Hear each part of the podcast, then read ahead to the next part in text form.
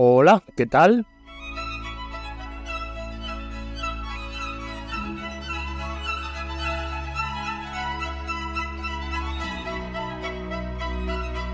Aquí comienza Imagen por la Historia, en su tercera temporada.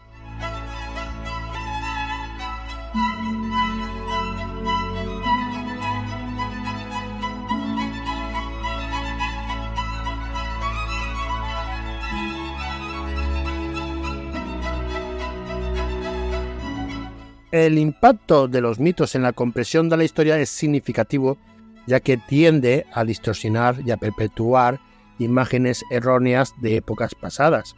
Un ejemplo destacado es la distorsión de la Edad Media, frecuentemente retratada como una época oscura y primitiva.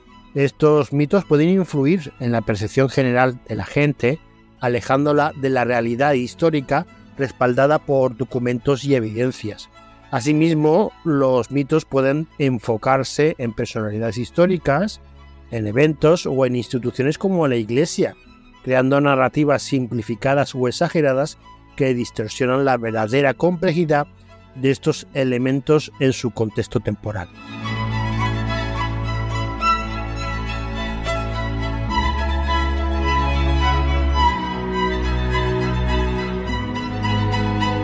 En consecuencia, la presencia persistente de mitos en la historia socava la búsqueda de la verdad histórica y dificulta el entendimiento preciso de los eventos del pasado.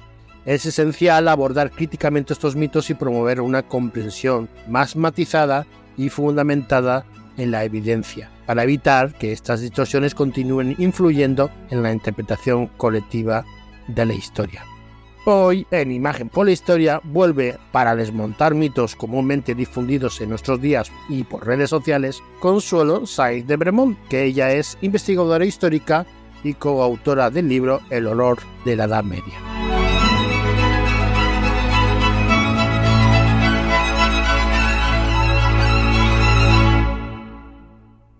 Comenzamos. Imagen por la Historia, el podcast con Pepe Villalobos.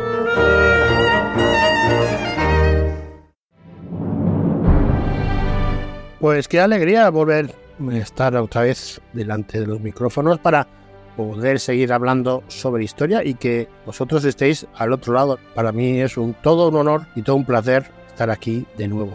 Programa número 83 y vuelve a Imagen por la Historia Consuelo Sanz de Bremont. Ella estuvo aquí ya en el programa número 21, en el cual estuvimos hablando pues de la primera parte de lo que hoy vamos a tratar, de los bulos y mitos en la Edad Media y en la Edad Moderna. Y espero que el programa de hoy os guste tanto como gustó el, el primero que hicimos.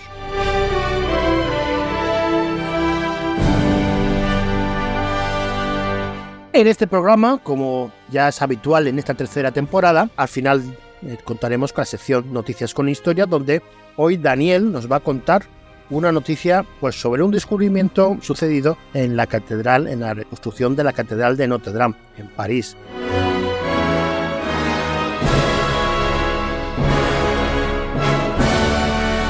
A mí me encanta hablar con los oyentes y conversar con ellos y lo hago frecuentemente. Si queréis hablar conmigo podéis encontrarme pues, en redes sociales bajo el nombre de de la cuenta de Imagen por la Historia, tanto en Facebook, Instagram y Twitter, o también podéis hacerlo si queréis enviándome un correo electrónico a la dirección imagenpolahistoria.gmail.com. También podéis hacer, si queréis pedirme o solicitarme algún programa, mandándome un mensaje de voz al WhatsApp enviándolo al número más 34 si estáis fuera de España, seguido del 61 559 2814 os prometo que eh, todos los audios los pongo en antena, y, pero no olvidéis decir vuestro nombre y de dónde nos escucháis. De verdad que espero a todos vuestros mensajes.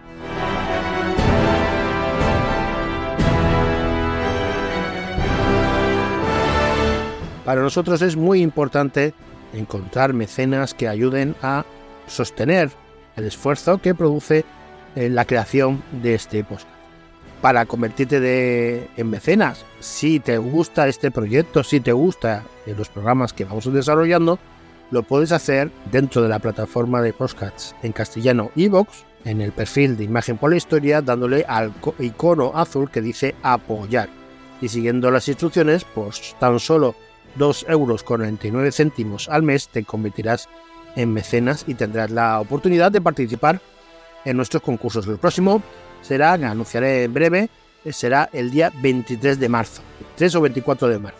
Con él soltaré un, pues un, seguramente un libro, pero aún no está por decidir, ya en breve os lo comentaré. Dicho todo esto, comenzamos.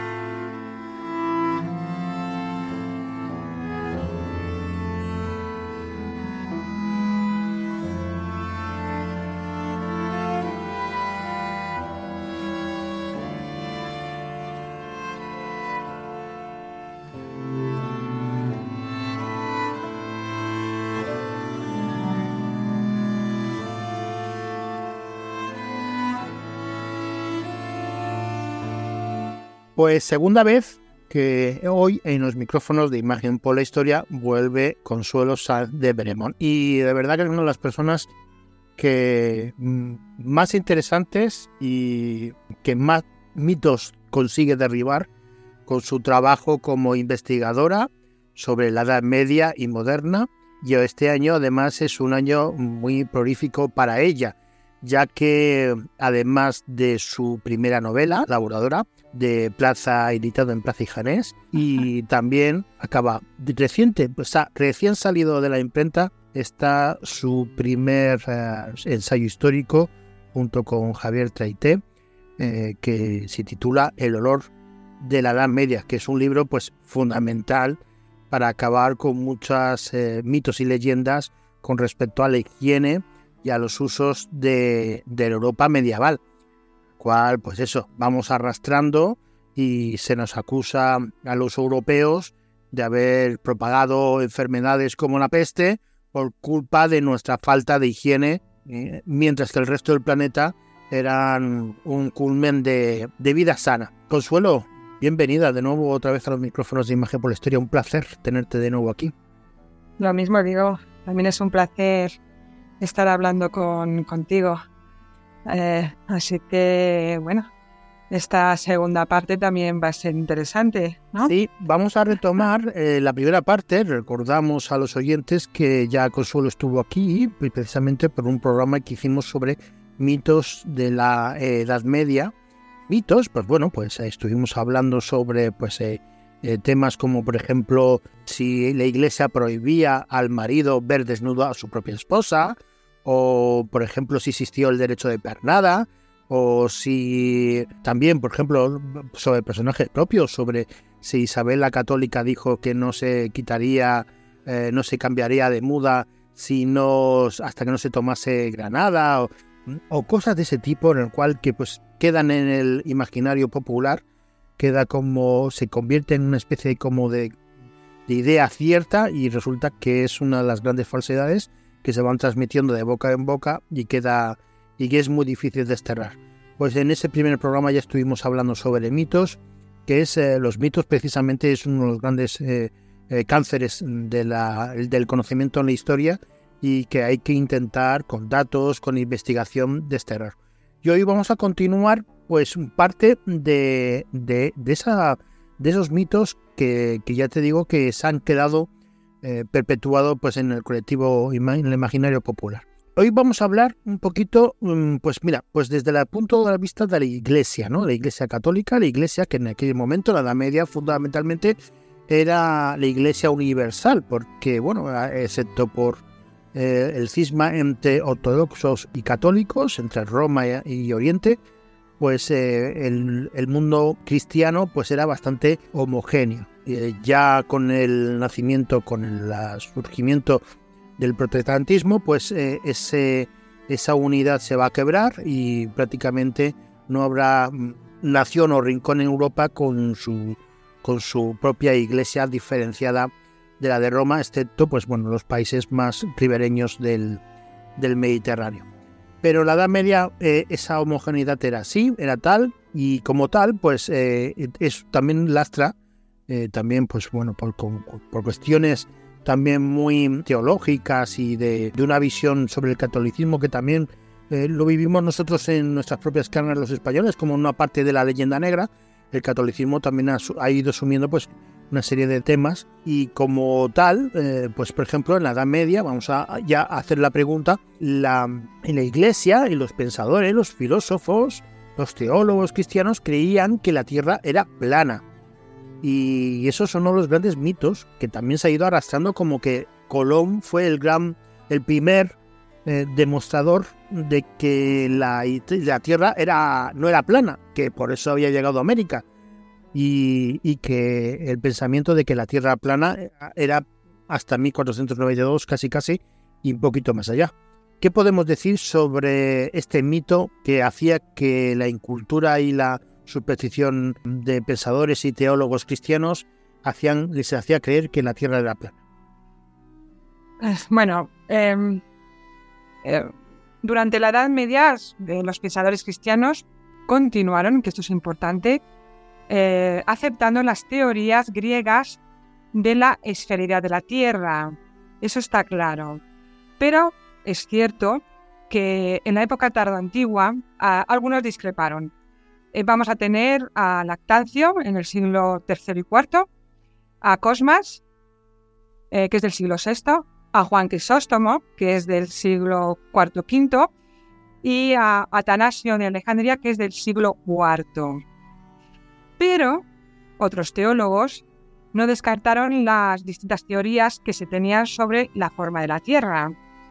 Eh, tenemos, por poner unos pocos ejemplos, a, Atenágoras de Atenas, que es del siglo II, eh, Basilio el Grande del siglo IV, San Agustín de Hipona del siglo IV-V, Beda el Venerable, que es del siglo VII.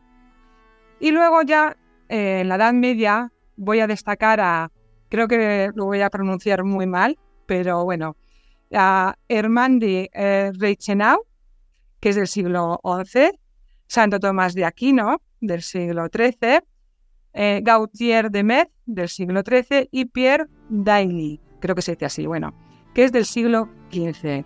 Es decir, esta gente eh, pensaba que la Tierra era redonda. Y bueno, es importante también decir que a partir del siglo XII eh, las traducciones de obras griegas y árabes dieron a la teoría de la esferidad de la Tierra un mayor impulso. Y, ah, mira, se me olvidaba.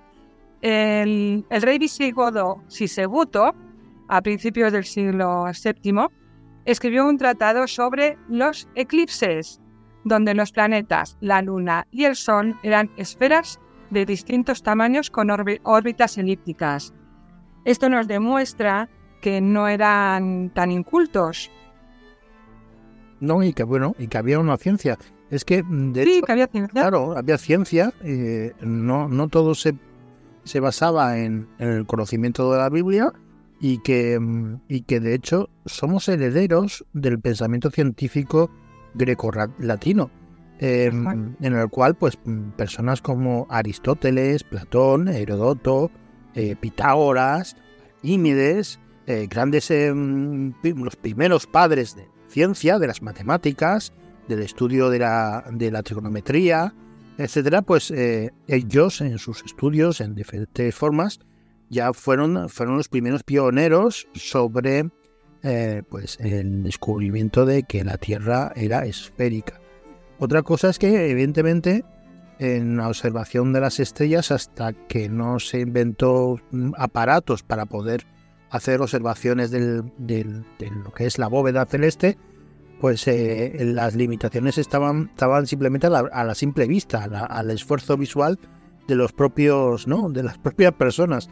Pero ya en aquella época, en la, en la época de Roma y Grecia, ya se había conseguido demostrar que los que la Europa medieval evidentemente había perdido impulso cultural que todo mundo sabemos que tenía que, había llevado Roma eh, después de su caída y que se había sumido en una época un poco mm, en el cual el conocimiento era un poco estaba limitado sobre todo fundamentalmente a los monasterios, a la, por lo cual, lejos de ser la Iglesia Católica un centro de ignorancia, era todo lo contrario, eran, un centro, eran centros de, de, preservación de la cultura y del conocimiento que se había, mm. eh, eh, había tenido hasta el momento y que los europeos de la Edad Media somos herederos del, del mundo greco-latino y como tal, pues esos conocimientos tenían que estar en, en vigor. Y ahí está lo que, lo que acabas de comentar.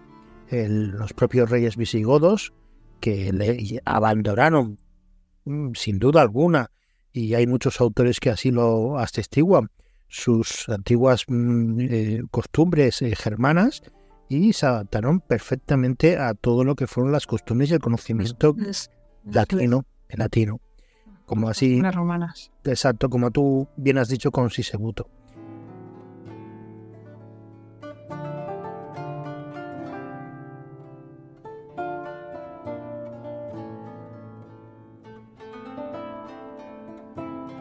Hay otro, hay otro, otro mito que también está muy esparcido, muy, muy, es, es muy relativo, ¿no? Que además es, contrapone un poco también contra la cultura musulmana, ¿no? A la cultura musulmana se le da en época medieval un matiz, un barniz de progresismo, eh, humanismo, de adelanto incluso eh, casi casi moderno eh, con respecto al cristianismo que era retrógrado, antiguo y que sometía ¿no? a los cristianos a, costumbres absolutamente brutales. ¿no? Y entre ellas, por ejemplo, la costumbre de taparse el rostro y el cuerpo entre las mujeres cristianas como signo de sometimiento, que además era mm, como un imperativo social, como así ocurría en el mundo musulmán, aquí me indicas en, en tu guion. Eh, ¿cómo, ¿cómo, es esto de... ¿Había, existía esta costumbre de, de tener, de, de, no mostrarse, eh, no mostrar el cuerpo y el rostro entre el esposo y la esposa? Eh, bueno, en este caso entre los, eh, los, esposos, eh, no, eres, eso sí que es un, es un bulo. si hablamos del tema del desnudo, por ejemplo, ¿no? que se decía que, que el marido no podía ver desnuda a su mujer. bueno, eso, son, eso sí que es un bulo y además creo que viene de, de la película, que ahora no me viene el nombre, de, ay, la película sobre Felipe IV. Ah, sí, el rey pasmado. El rey pasmado, eso es. Pero, pero en cuanto a cubrirse el cuerpo, eh, durante la Edad Media hay que tener en cuenta que son mil años, ah, que esas costumbres de cubrirse viene ya de época romana, Ah, de época de judía, de los hebreos, ah, se cubrían tanto hombres como mujeres. Y este mito eh, me gusta mucho. Eh, no le llamo bulo, hay que llamarlo en este caso mito porque hay parte de verdad y parte de mentira. Y me gusta mucho porque está relacionado con mis estudios sobre la indumentaria y el papel de la mujer, tanto en la Edad Media como en la Edad Moderna es cierto que, eh, por ejemplo, en la Edad Moderna, por la Edad Moderna, y bueno, ya se sabe más o menos durante la Baja Edad Media, lo que es la Baja Edad Media, em, que em, las damas y las mujeres de la burguesía eh, salían a la calle con mantos. Ah, una de las razones era para proteger la ropa del polvo, de la lluvia o simplemente porque era costumbre muy antigua. Esto es importante. Pero también los hombres salían a la calle cubriéndose con mantos y capas. Eso además ya desde el principio del cristianismo. Eh, sobre el uso de los velos en concreto, también hay muchos mitos. Eh, y tendríamos que remontarnos hasta los primeros cristianos. Eh, los motivos para usar velos pues eran variados. Eh, podemos, eh, puede ser por motivos prácticos, por moda, eh, como lenguaje visual para diferenciar de casada de soltera. se usaban los velos también por pudor. también como signo de tristeza, en el caso de las viudas. Ah, también se tenían que además echar un manto por encima. Ojo que los hombres también utilizaron mantos negros eh, cuando estaban de luto, se cubrían completamente el cuerpo y se tapaban el rostro también. Esto durante la, la Baja Edad Media. Eh, y también se utilizaban velos por imposición religiosa y por costumbre, porque la sociedad lo exigía así. Ah, como ya he dicho, pues eh, esto viene por costumbres tanto griegas, romanas.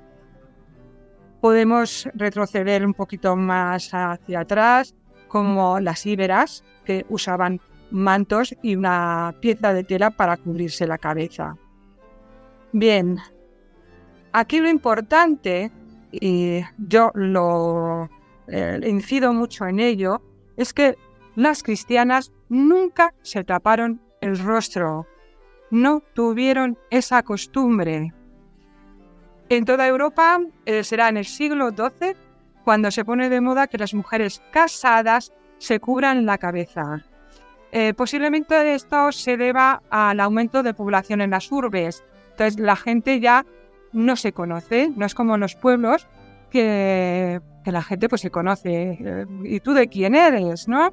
Cuando ahora vas a un pueblo y lo que te dicen, bueno, pues en las ciudades ya eh, eh, habrá gente que ya no se conozcan entre ellos, ¿no?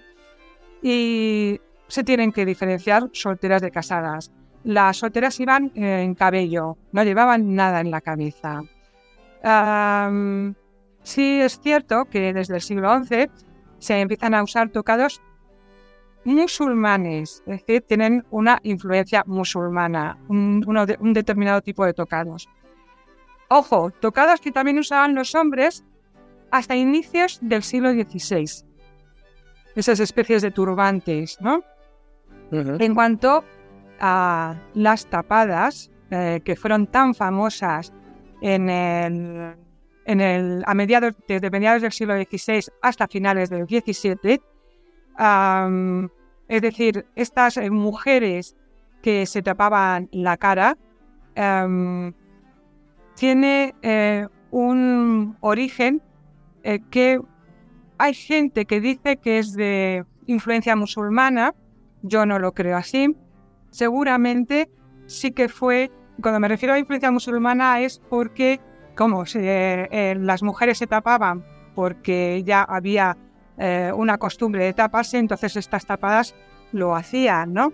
Yo creo que fue más por, por imitación. Ah, no voy a decir la palabra burla, que no es, no es la correcta. Es, eh, es que no sé cómo, no, sé utilizar exactamente, pero es eh, como todavía había moriscas en el, en el siglo XVI, estas moriscas salían a la calle con un manto y se cubrían también el rostro.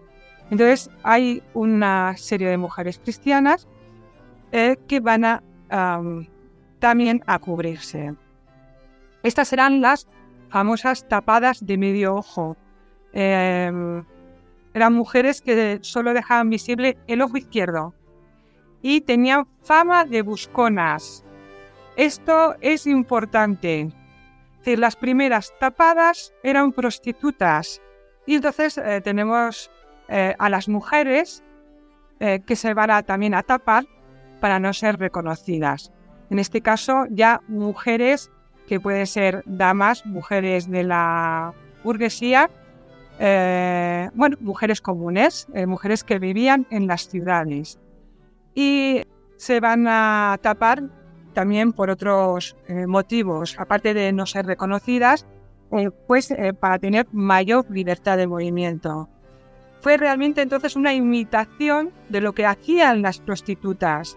Otros motivos también fueron por misterio, camuflaje, por pudor, había mujeres que se tapaban por pudor, también para seducir y se dice hay gente que dice que también fue un símbolo de la identidad femenil, porque eh, va a servir para, como he comentado antes, para seducir.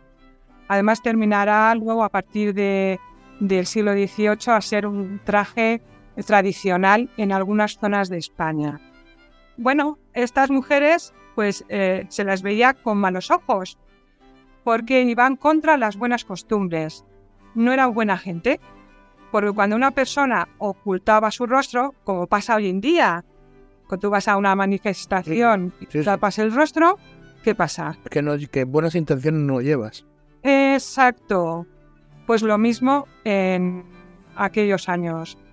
Entonces se decía que sus intenciones no eran buenas.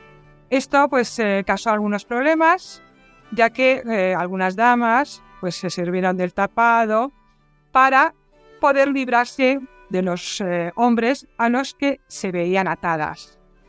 Por ejemplo, al esposo, si ésta estaba casada, o al padre si la mujer todavía estaba soltera. Eso significaba que la casada iba en busca de su amante y entonces se tapaba y la soltera pues iba en busca de ese joven que a los padres no, no les gustaba.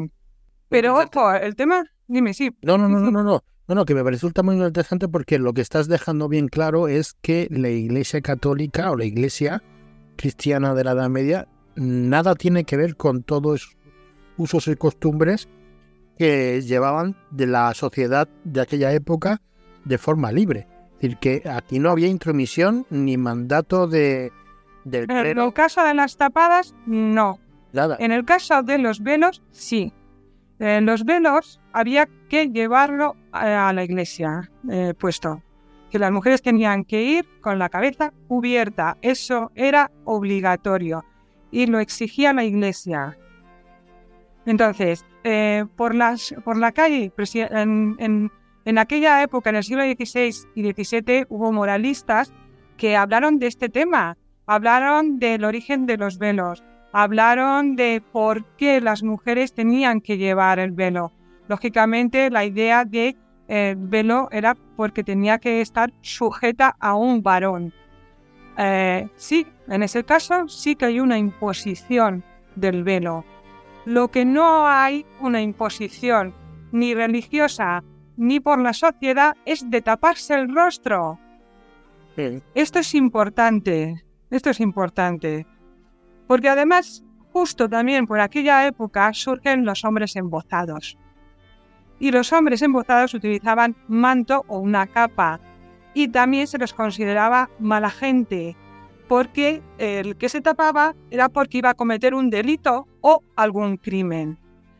He llegado incluso a leer que había hombres que se disfrazaban de mujeres y se echaban un manto y también se tapaban el rostro como si fueran mujeres.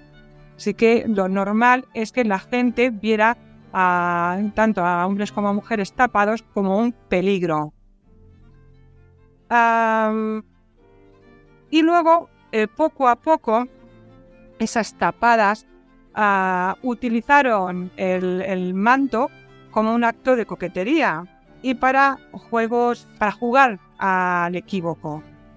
Entonces, bueno, cuando estas mujeres se ocultaban su rostro, pues eh, había en ese momento pues eh, una situación de aventura, de misterio, de galanteo.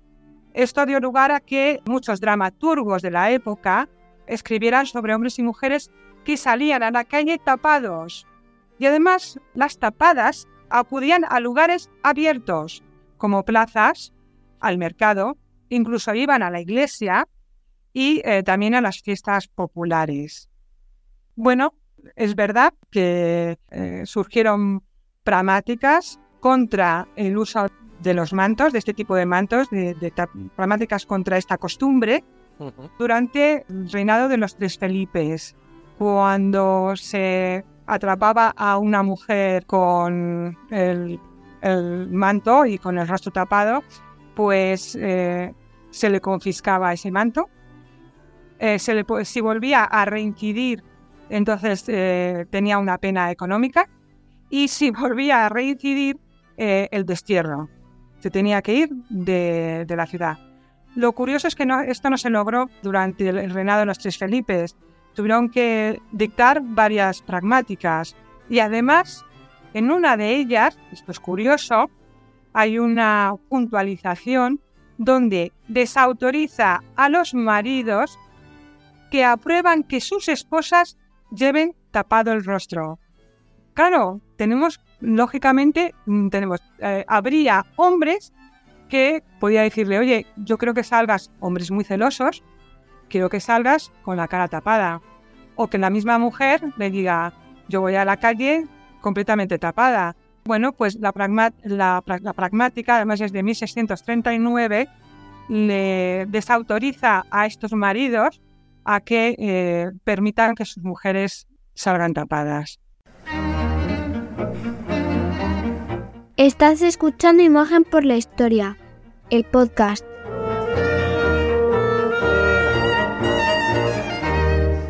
No sé si me dejo... Bueno, hay un, eh, hay un moralista, eh, también aparte de las, las, pragmáticas, que no se me olvide, eh, pues hubo letrados y moralistas que dieron su opinión sobre este tema durante el siglo XVI y XVII. Para algunos de ellos, estas mujeres que se cubrían eran lascivas y además también consideraban que era un fraude a la belleza, porque al, al momento, en el momento que salían tapadas, no se podía ver si era guapa o fea. Y entonces, si alguien entraba, a un hombre entraba a cortejar a esa mujer, no sabía si lo que había detrás del manto era una mujer bella o, o Exacto, exacto. Y voy a dar otro detalle que es muy interesante. Hubo un moralista, uh, Pinelo, Pinelo, ah, no me acuerdo ahora del nombre, es del siglo XVII, que en, un escrito sobre los velos expone algunos puntos a favor de las pragmáticas que prohibían pues taparse el rostro. Pero por otro lado, a él le parecía bien, curioso, que la mujer se cubría completamente la cara con velos, eh, más o menos tupidos, porque así frenaba la lujuria de los hombres. Y el motivo era que los ojos de las mujeres, concretamente para él, eran la mejor parte del cuerpo de la mujer. Eh, y dice que eran el arma perfecta para seducir. De ahí que ellas se los pintara. Y esto me recordó cuando lo leí, el tiempo que nosotros estuvimos con las mascarillas, que salió un artículo en el que decían por qué todos parecemos guapos eh, con la mascarilla puesta. No sé si te acordarás. Sí, sí, sí, me acuerdo, sí, me acuerdo, sí. Exacto. Entonces eh, lo explicaban que eh, era el tema también de los ojos, que se considera pues una, una parte del rostro perfecto y, y, como todo lo demás no lo estás viendo no sabes si la nariz es grande, pequeña, eh, la boca torcida, los dientes, tienes o no dientes, eh, eh, bueno, caídos, etcétera, pues, pues los ojos al final pues se consideraba en el caso de, en el caso de Pinelo como un, un arma de seducción. Entonces me, me pareció curioso. Sí, sí, sí, sí, sí que lo es. En Imagen por la Historia nos gusta divulgar los hechos que nos construyen de una manera sencilla, didáctica y objetiva. Si además de escucharnos te gusta vestir de historia, la sastrería del legado hispánico tiene a vuestra disposición un mosaico textil de película. Podéis llevar puestos a Felipe II, la expedición de Maraspina, las gestas de Blas de Lezo, la hazaña del Plus Ultra, la aventura de la Armada Ilustrada, el legado de Isabel la Católica o la épica de San Juan de Nepomuceno. Legado hispánico es calidad en un producto hecho 100% en España. Legado hispánico, la historia como jamás se había llevado Visita nuestra página legadohispánico.es. Legado Hispánico, vestimos de historia.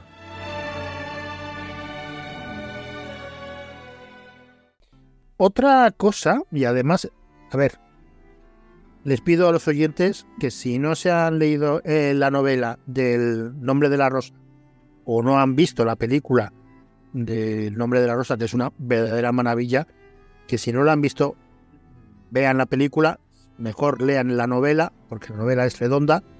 Mejor, mejor. Mejor, la novela es espectacular. Sí. Pero si no han oído nada de eso, ni han visto nada, por favor tápese los oídos un momento porque voy a hacer un spoiler, ya que la siguiente pregunta va relacionada con la risa, la risa en la Edad Media. Y es famosa, ya te digo, que la película y la novela, precisamente porque el hilo conductor era un libro prohibido, la iglesia, que hacía que los hombres se rieran, un, libro de humor, un libro de humor que se encontraba en la biblioteca de ese monasterio eh, en el norte de Italia. Y es lo que quiero preguntarte, eh, Consuelo. La Iglesia Católica prohibió y condenó la risa en la Edad Media. Eh, ¿Hubo moralistas y eclesiásticos que escribieron contra ella? Ah, bueno, la respuesta corta es no. Y bueno, ya que has hablado del nombre de la rosa, yo creo, estoy convencida que este bulo se lo debemos a, a Humberto Eco. Precisamente, ¿no? Ah, y, y, concretamente la película, porque yo creo que la gente ha visto más la película que, la novela. Y bueno, pues no, no fue condenada ni prohibida por la iglesia. Eh, sí que fue regulada en los monasterios. Eh, hicieron hincapié eh, concretamente en los tipos de risas que no eran adecuadas. Por ejemplo, estaba la risa vana, la descontrolada, la burlona, la despreciativa, aquella que era muy ruidosa, la, la, risa ridícula. hay un montón de risas que como hoy en día pasa, no son risas correctas, sobre todo eh, aquellas que son burlonas se suele utilizar además para el bullying, los colegios, entre la gente, entre los adolescentes, incluso los niños. Y, eso ocurría también en, en, la Edad Media, porque hay, eh, lógicamente, risas que hacen daño al otro. Pero, oye, ¿reían en la Edad Media? Pues sí, reían.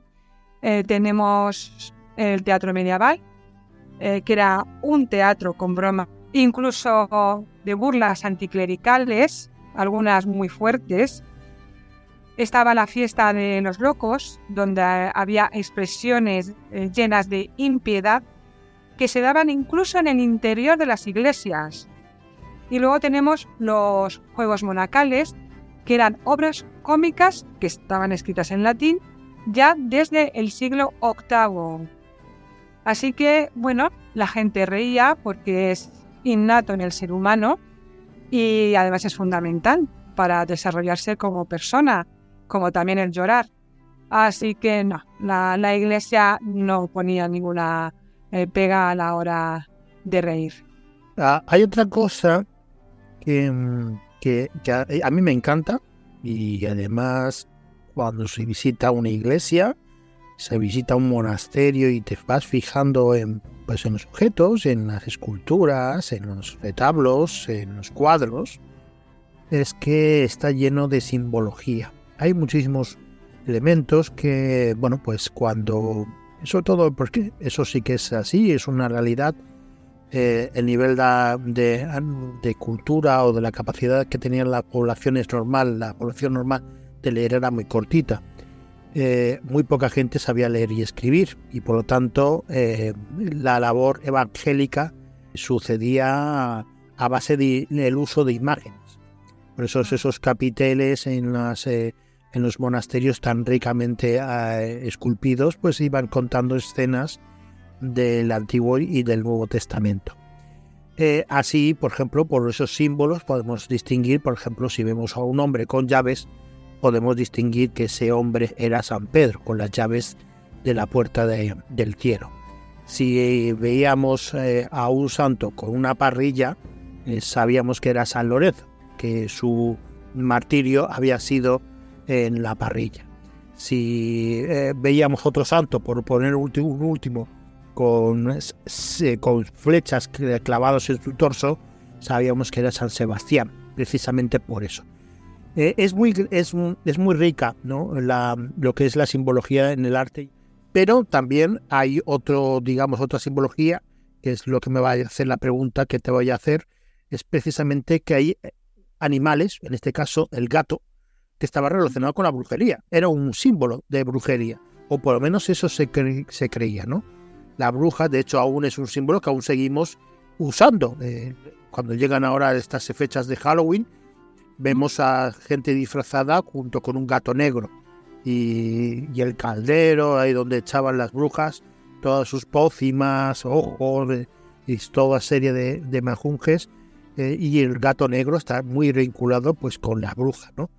Em, eso es, un, eso es, es, una herencia cultural de, nuestros, de nuestra creencia. Pero eh, hay otro mito que relacionan precisamente en la, en la, lucha de, esas sociedades contra la brujería. Se relacionó que la iglesia había condenado y, que fue responsable de la matanza masiva de felinos como una lucha contra precisamente esas, esas brujas. ¿eh? Esto es un gran bulo, ¿verdad? Sí, sí. Además que no hay ni un solo dato que eh, demuestre que hubo una matanza masiva de, gatos. Este, este bulo a mí me, llamó mucho la atención eh, cuando lo estuve investigando porque es muy reciente y arranca de un libro eh, sobre gatos en general que se publicó en 1999. Ayer mismo, digo, que es un libro de ayer mismo. No, no, no tiene ni siquiera eh, tiempo suficiente para considerarse como un bulo antiguo. Exacto, exacto. Y bueno, en, ese libro, eh, que no voy a decir el nombre porque no quiero dar ah, no sé, publicidad, se señala que por culpa del Papa Gregorio IX, la bula Vox in Rama, que es de 1233, eh, se empieza a eliminar a todos los gatos de Europa. Sin embargo, bueno, si uno lee la bula, que es muy fácil de encontrar en Internet, y animo a la gente a que lo busque y lo lea, solo se encontrará la descripción de un rito de iniciación de un neófito en una secta, donde aparece una estatua de un gato negro con la cola erguida. Y también aparece un sapo que los presentes eh, deben eh, besar. Perdón. No hay nada más, no hay condena, no hay mandato para que se extermine a los gatos. Y lo, que, eh, lo curioso es que tampoco, ya que se ha creado ese bulo contra los gatos, ¿por qué no se ha creado el bulo contra los sapos? Que a fin de cuentas son más asquerosos. Y estaba también descrito en la, en la bula. Bueno, pues son esas cosas curiosas. Bueno, tampoco hay órdenes, ni leyes, eh, ni eh, ninguna otra bula de la, de la Iglesia para matar eh, gatos durante 100 años. Porque si la bula aparece en 1233 y la peste negra se da en 1347, son algo más de 100 años. Pues no, yo no me imagino esos 100 años matando gatos a mansalva. Además que sería una barbaridad porque los gatos eran necesarios, sobre todo en el mundo rural, porque eh, cazaban ratones. Y no ratas, ojo, un gato está demostrado que no puede cazar ratas. Pero bueno, el ratoncillos sí, y ya ves tú los ratoncillos, el problema que daban en, los graneros. Entonces eh, eran, eran mimados, los gatos eran mimados. Incluso en los monasterios los monasterios siempre tenían gatos, los, los alimentaban. ¿Por qué?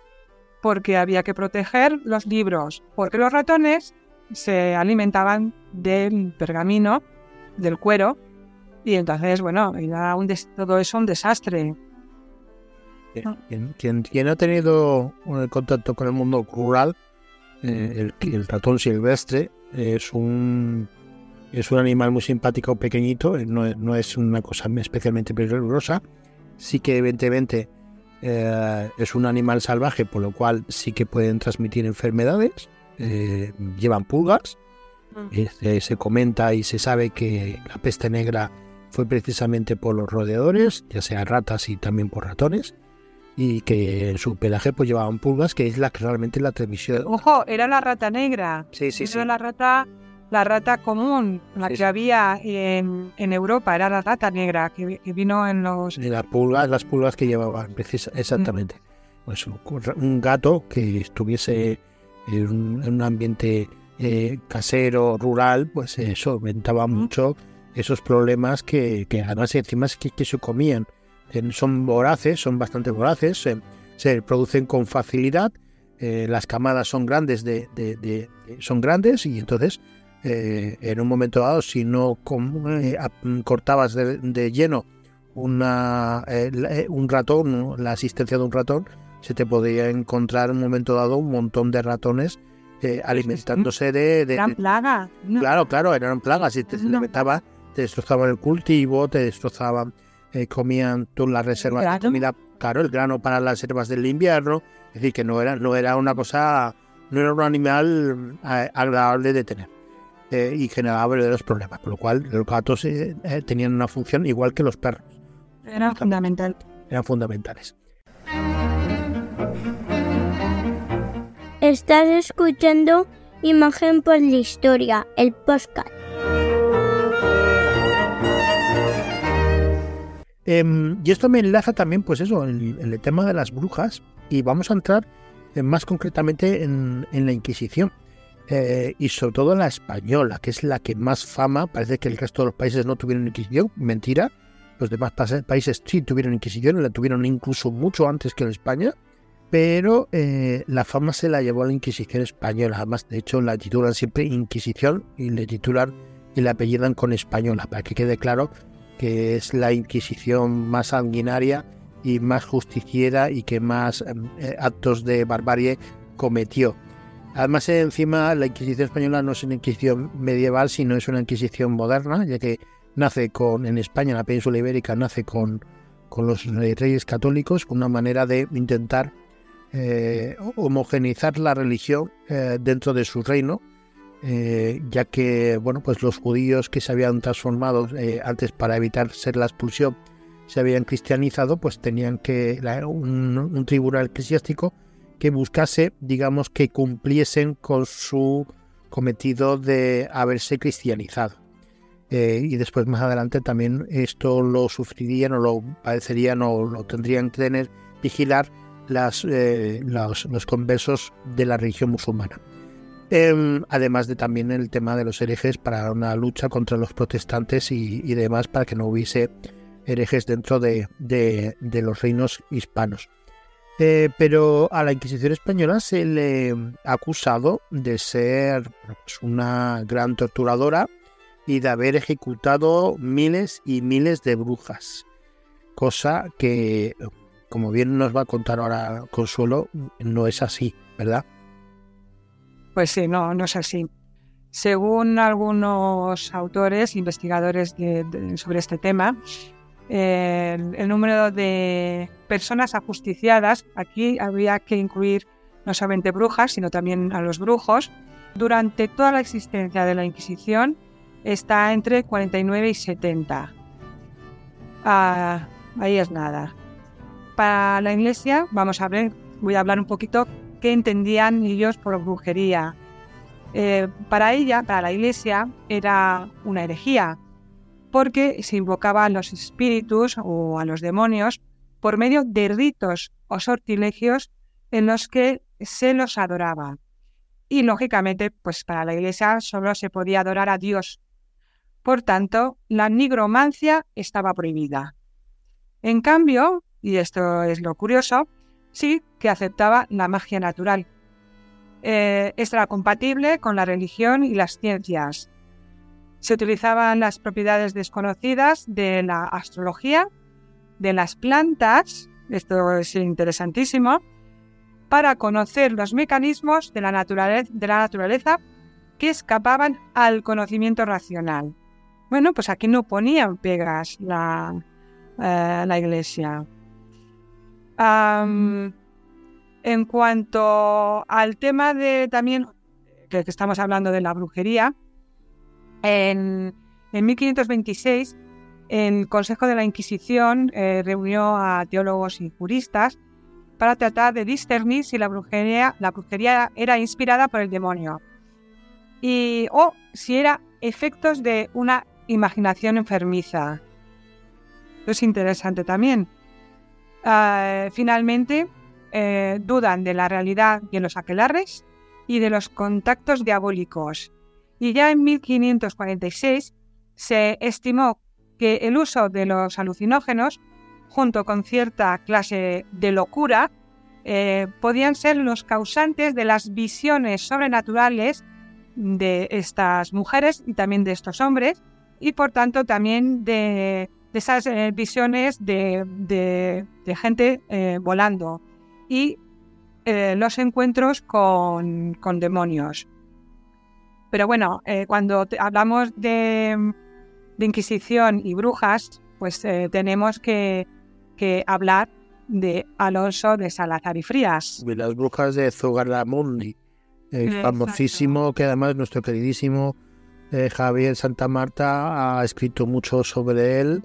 Sí. Y, es un personaje mm, de una brillantez y de un intelecto eh, absoluto, de un raciocinio, eh, un inquisidor. Y fue el que.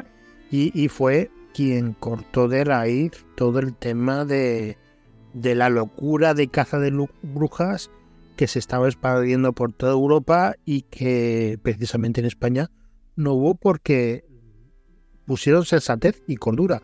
En, Exacto. En todo este tema. Eh, sí, cuenta, cuéntanos, Consuelo, ¿cómo, ¿quién es Alonso de Salazar y cómo consiguió acabar definitivamente con el tema de la caza de? Bueno, ya lo, lo que tú has dicho, era un inquisidor. Pero recuerdo que era dominico por aquel entonces eh, eran los dominicos quienes llevaban todo el tema de, la Inquisición. Y él votó en contra de las condenas en el auto de fe que hubo en Logroño, porque dijo que eh, faltaban pruebas. En el caso que tú has dicho de Zugarramurdi. Y bueno, ya lo has dicho tú todo con respecto a, a Noche es Salazar. Es que era una cosa así, es que era, una cosa, lo, de la falta de pruebas era tan sencillo como que hubo eh, eh, estas, cosas, estas cosas saltaban precisamente en, sitios eh, con gente mm, mm, pues muy sometida a la, a la superstición y, y, a, los mitos y a la leyenda. Sí, sí, sí. Y, veían al diablo en todas partes en todas partes. Y Ojo, que eso no quiere decir que no hubiera inquisidores.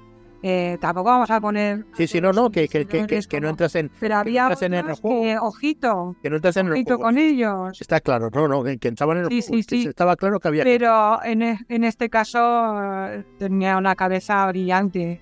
Sí, porque lo, la, la, la, brillantez de, de, de Alonso de Salazar eh, fue precisamente, pues... Creo recordar que él fue pueblo por pueblo. Sí, sí, fue pueblo por pueblo, y claro, iba recogiendo los, los, testimonios de todas. Decían, iba diciendo uno, no, es que Menganita, se iban acusando unos a otros, era también un tema bastante cainita, con lo que decimos que al final van saliendo muchos temas de venganzas entre, entre particulares y se, unos acusan a otros eh, para intentar lograr sus propios beneficios dolosos y demás, pues bueno, pues esto es este Alonso de Salazar, eh, junto con, con, sus ayudantes, pues fueron recogiendo todos los testimonios. Y pues decía, no, es que yo he visto a Menganita eh, volando, eh, levitando, después de haber em, jurado fidelidad al demonio y de... Entonces, vale, pues vamos, eh, enseñaros una prueba de que esto ya... Exacto, ahí está. Claro, y entonces no había, no, no había pruebas porque nunca había ocurrido nada parecido. O yo he visto como eh, un mejunje que bebía y bueno, pues tráiganos el mejunje eh, para ver y no había, no, no ocurría nada. Nadie podía presentar ninguna prueba, pues como eh, ocurre en los procesos judiciales actuales.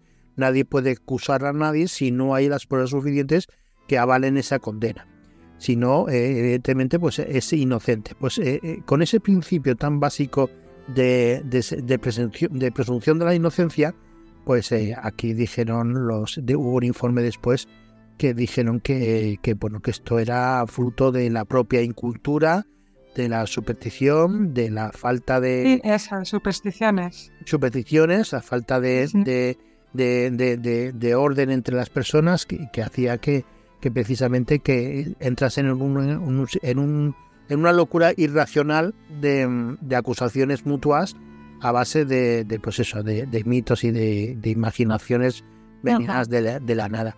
Y fue realmente, marcó un hito porque a partir de ese momento la Inquisición ya no entró en ningún juego de, de ningún tipo De caza de brujas. Está claro, mientras que no hubiese pruebas, no había condena.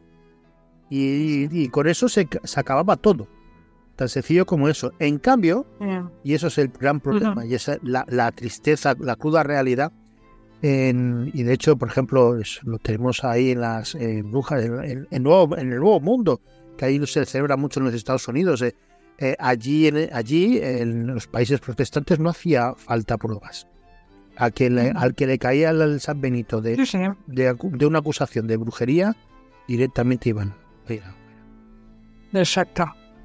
Y, Exacto. y ese, y ese es el problema que ocurrió, pues, sobre todo, pues, en las grandes matanzas de mujeres, que ocurrió en el centro de Alemania y, en los, y fundamentalmente en los países protestantes. Sí, también se dieron en, en- en países católicos. Países católicos, pero no, en no en, regiones. Pero en la mayoría, sí, fue en, en países eh, protestantes. países protestantes, sí.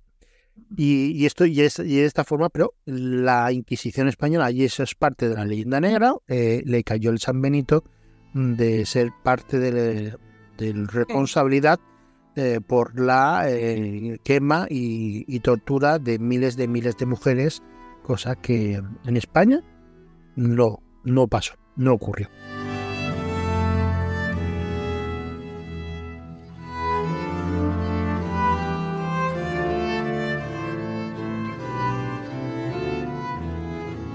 Y ya por terminar, eh, Consuelo, mm, otra, otra, otra de la Inquisición española.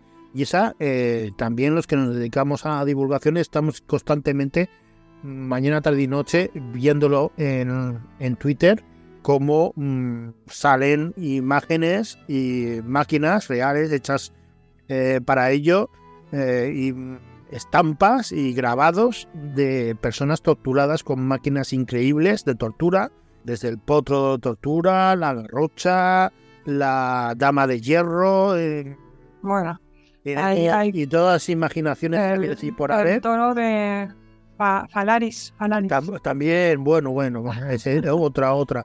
Y eh, allí donde hay un, un elemento de tortura, ya directamente Horrible, la sierra, la sierra. que- se le pone directamente la etiqueta de esto fue usado por la Inquisición española Sí, y, y- y al final, bueno, el, el número de, de y, y la extensión de, de las torturas por parte de la Inquisición Esto, esto tiene la culpa. ¿no?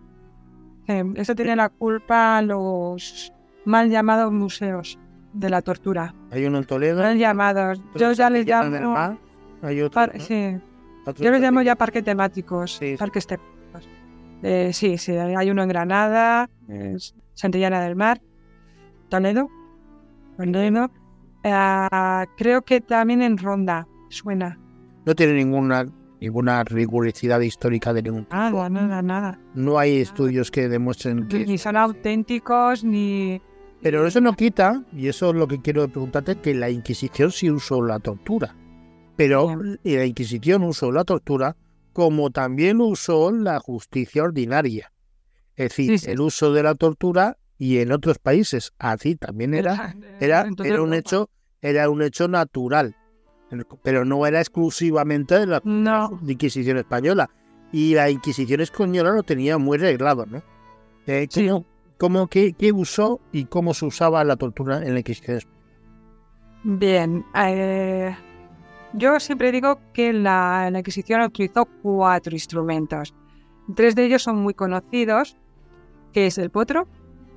eh, al acusado se le ataba de pies y manos en una superficie eh, que tenía un torno.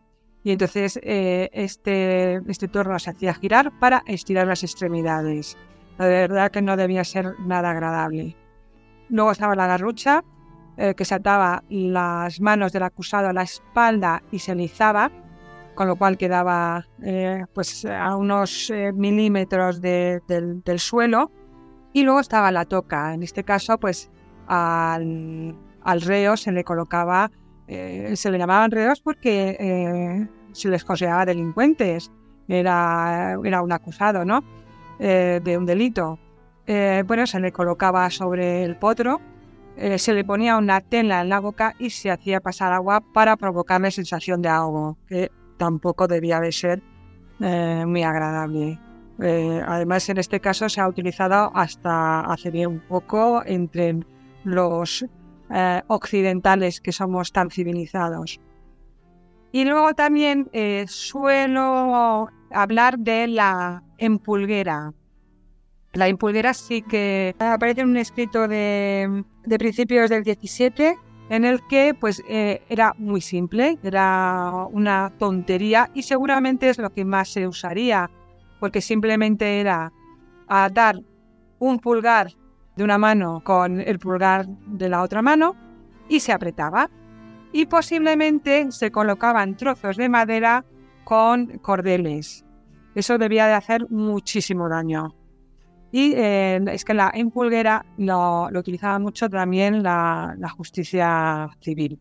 Y bueno, en cuanto a los instrumentos, si la Inquisición lo usó mucho o poco, eh, hay muy pocos casos. Se dice que es un 3% de los, ah, de los acusados que, en los que utilizaron la tortura. Y es importante saber que cuando el reo admitía su culpa, debía ratificarla, ya que no se admitía la culpa bajo presión de tortura. Eh, eso es, hay que tenerlo también en cuenta. Y además estaba, creo que había un médico que acompañaba para curar en caso sí, sí. Había un médico eh, que miraba si el, si el acusado podía aguantar o no la tortura, cuando había que parar. Eh, había un tiempo que tenían que eh, detenerse, como descansar para continuar luego. Ojo, que no estamos hablando de que fuese un acto humanitario ni nada, nada, nada. Eso de la tortura es tortura, tortura es, es un acto que eh, en nuestra época, y también vamos a hablar una cosa, el presencismo es una cosa muy mala para la historia. Nosotros no estamos para mm, valorar moralmente, está claro que la tortura es algo desdenable, más en el siglo XXI cuando los derechos humanos y la capacidad del ser humano para evolucionar e ir a una sociedad y un trato mejor entre los seres humanos, está claro, es indudable. Pero en aquella época todo eso estaba por descubrir, todo eso estaba por inventar y todo, bueno, pues gracias a, por ejemplo, a la Escuela de Salamanca, eh, precursor de todos estos actos en el cual pues la humanidad y el humanismo empezaba a abrirse camino poco a poco. Pero bueno, eh, sin más, eh, esto queda claro y, evidentemente pues no queremos limpiar a la Inquisición Española, que fue una, una institución que, evidentemente no, no es a día de hoy pues algo digno de, de mención, pero no es tampoco, y eso es muy importante decirlo, el hoyo negro en el cual van cayendo todas las barbaridades a los que se acusan y que parece que eso antes propio de la nación española y que el resto de Europa estaban a unos niveles de desarrollo humano y humanístico diferente a, lo que ocurría aquí. Y nos, casi casi íbamos con retraso con respecto a Europa, cosa que no era, no era así, ni de cierta, ni de cierta. Eh, me, espera, ya de, de, Bueno, lo he buscado rápidamente en internet, he hecho trampa, y es Tesoro eh, de la lengua castellana o española de Sebastián de Covarrubias, que, eh, bueno, pues se escribió, se podía considerar como el primer diccionario de, de la lengua castellana. Eh, yo recomiendo a la gente que busque el término en pulgueras eh, y también lo del potro, la toca, eh, porque lo describe, lo describe, es muy interesante, muy interesante.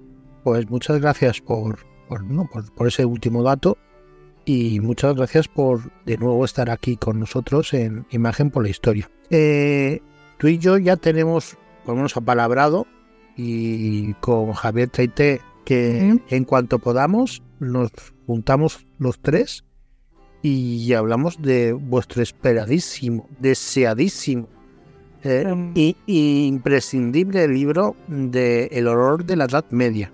Un libro, un libro que, que va a derribar muchas cosas sobre los usos y las costumbres de, de los, de las poblaciones que vivieron y habitaron en aquella época en Europa. Así que yo encantado de... bueno, espero que no pase mucho tiempo para volver a oíros y junto con Javier y, y hablar de tu libro. Y te deseo la mejor de las suertes con No. La niña de tus ojos, que es tu novela, la novela. En este la- caso sí, la bordadora La bordadora, de Plaza y Janés. que, está teniendo muy buenos resultados y, y que, y que ser una novela muy bella, muy bonita. eh, por lo menos es una novela distinta. Distinta. Novela histórica. Novela histórica, ambientada en, la- en- ¿no? En el siglo en XV. el siglo XV, exacto.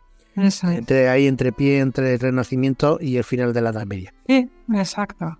Pues, eh, Consuelo, muchísimas gracias de nuevo. eh, Mm. gracias de todo corazón. Muchas gracias, Pepe. Y nos Muchísimas vemos, nos vemos hoy, nos vemos en breve, ¿vale? Muchas gracias. Un abrazo, Un abrazo. fuerte. Un abrazo.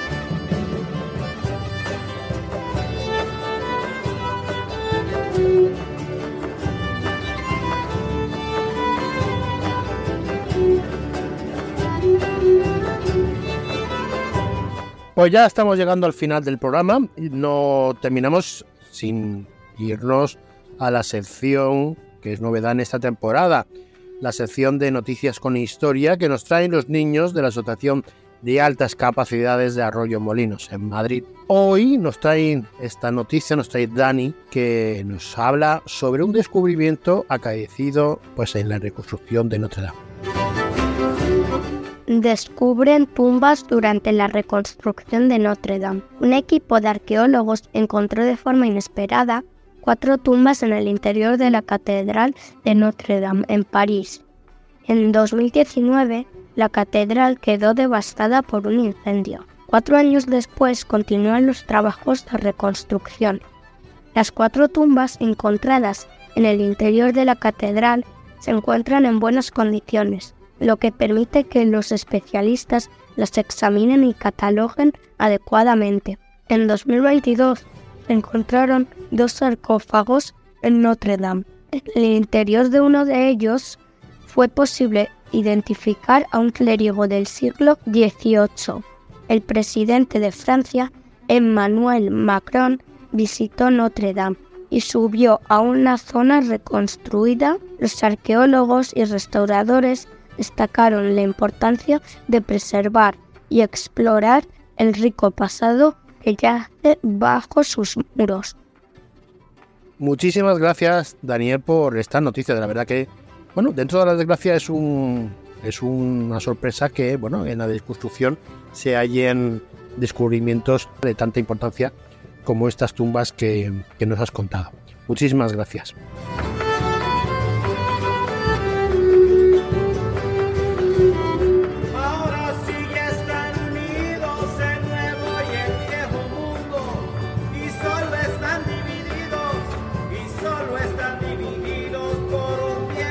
Pues nosotros nos vamos ya, pero no sin antes avisaros que el próximo programa vendrá a los micrófonos de Imagen por Historia mi queridísimo y admirado Javier Santamarta para hablarnos sobre su libro, esto no estaba en mi libro de historia, Historia de la Primera República Española. Un, un libro de verdad que es fundamental para poder entender la debacle que fue el siglo XIX en España. No lo perdáis, os va a encantar.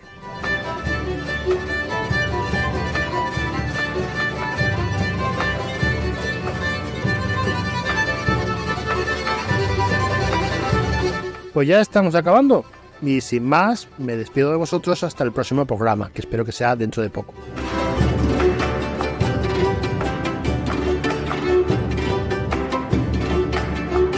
Como siempre os digo, cuidaros mucho. Y hasta pronto.